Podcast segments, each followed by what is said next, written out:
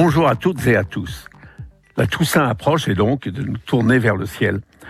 Après son ressuscité, dont je vous ai dit tout le bien que j'en pensais au printemps dernier, Jacques Perret récidivait avec un ouvrage plus méditatif, Les accomplissements de la vie éternelle. Mais auparavant, je voudrais vous signaler que vous utilisez tous les jours un mot inventé par lui. En effet, en 1955, IBM cherche à traduire l'anglais computer calculateur en français.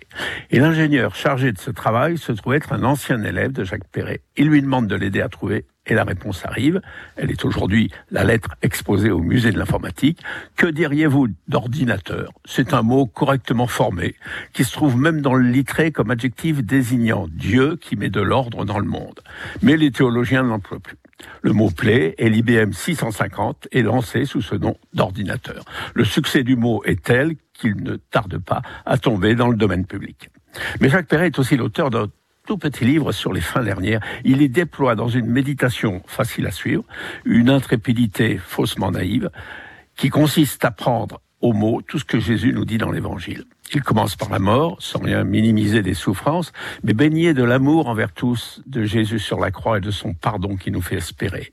Et puis la mort débouche sur la comparaison devant Dieu, en vérité, et même en confusion, car, sans aucun doute, sur l'amour de Dieu envers nous, nous avons quand même à craindre un peu. Perret pense que le purgatoire qui s'en suivra pour beaucoup, eh bien, c'est un temps de fiançailles, qui pour nous signifie purification, action de grâce, patience, surtout adaptation pour l'amour éternel et absolu.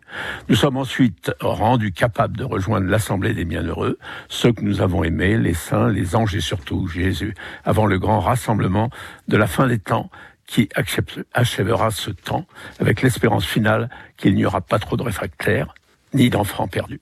Le lecteur familier Newman aura reconnu là un trajet bien similaire avec celui de son Gérontius, quoique sur un mode plus retenu, sans le lyrisme du Saint-Pète, mais cette convergence mérite d'être soulignée.